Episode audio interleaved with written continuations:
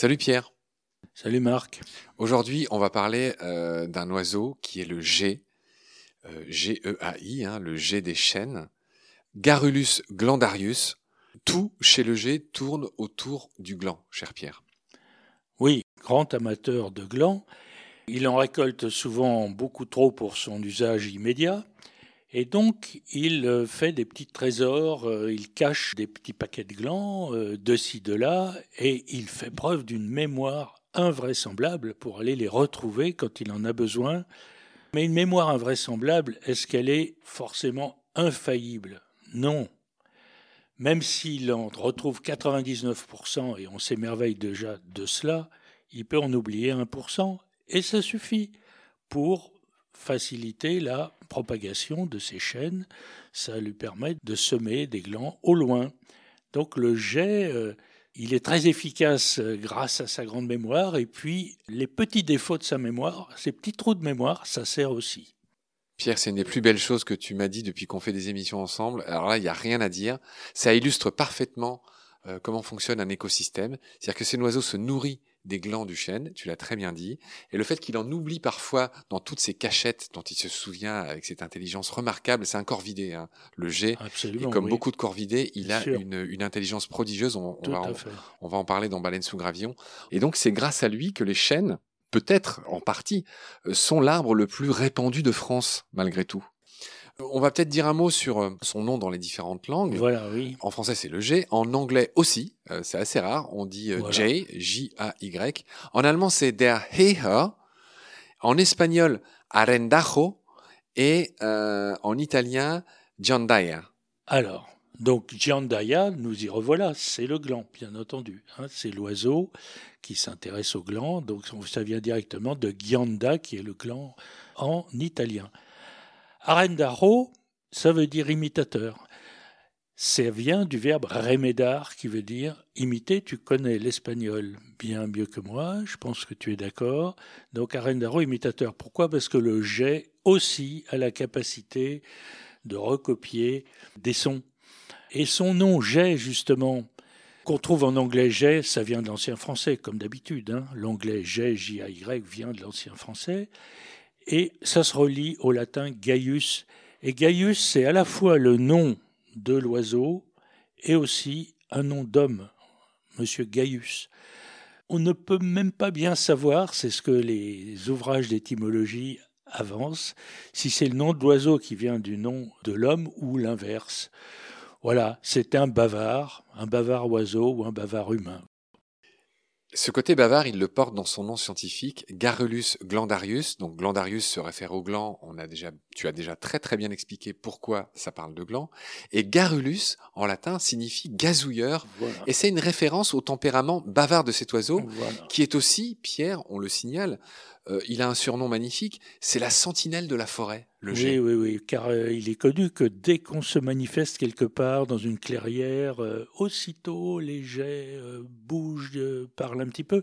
Alors, il faut ajouter, c'est cohérent, le fait que Hecher, en allemand, que tu prononcerais mieux que moi d'ailleurs, est un mot considéré comme onomatopéique. On estime que c'est voilà, c'est un son. On ne le relie à rien d'autre que cela. On a au total un oiseau qui est un petit peu anthropomorphe, hein, et qui on trouve des ressemblances avec des comportements humains. Et on a très envie de dire que le G aime jouer. J'ai reçu dans Baleine sous Gravillon euh, Léa Colobert, qui est cette célèbre cinéaste animalière euh, qui tient cette chaîne merveilleuse qui s'appelle euh, Enjoy Nature with Me. Léa que je salue au passage. Et Léa me racontait qu'elle avait filmé ou photographié une scène dans laquelle, en fait, elle entendait cette jeune femme qui connaît si bien la forêt, elle entendait quelque chose qui ressemblait à un pouillot. Et en fait, elle s'est rendue compte que c'était un jet qui avait repéré un pouillot et qui l'imitait. Qui l'imitait, voilà. Et ensuite, et voilà, elle a entendu une petite chouette, elle pensait voir la chouette, elle s'est rendue compte que c'était le jet qui, elle avait l'impression qu'il se moquait d'elle, était en train d'imiter la chouette, qui hmm. repassait au pouillot, etc. Et donc c'est un petit coquin, c'est un petit rusé, le jet.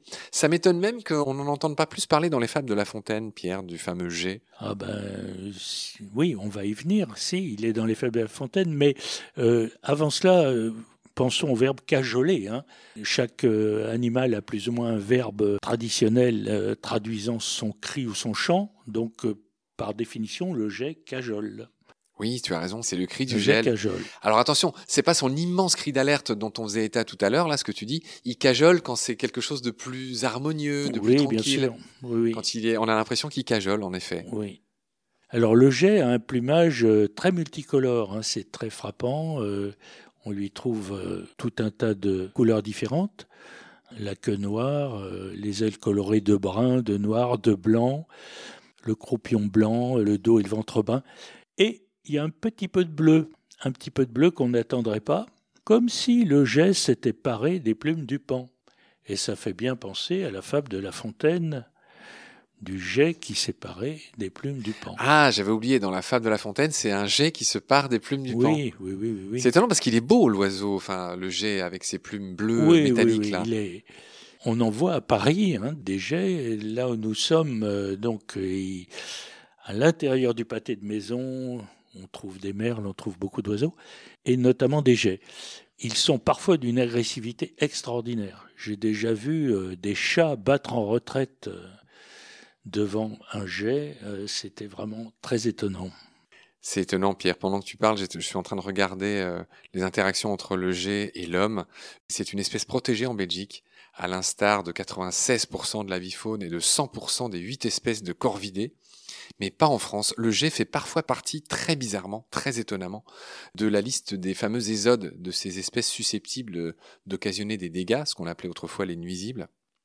En fait, ce qu'on constate en France et en Suisse, c'est que du fait que les forêts s'accroissent, ce qui est plutôt une bonne nouvelle, Pierre, Oui, ben, les, les effectifs de jet euh, progresseraient aussi euh, de manière continue. Ceci explique cela.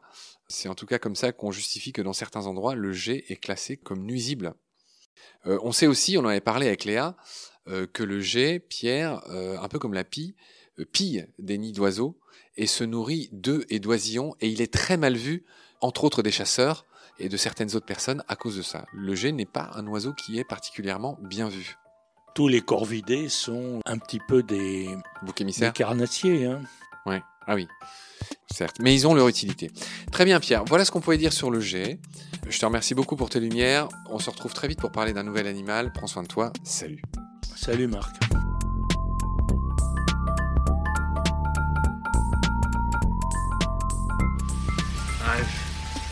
Seen things you people wouldn't believe.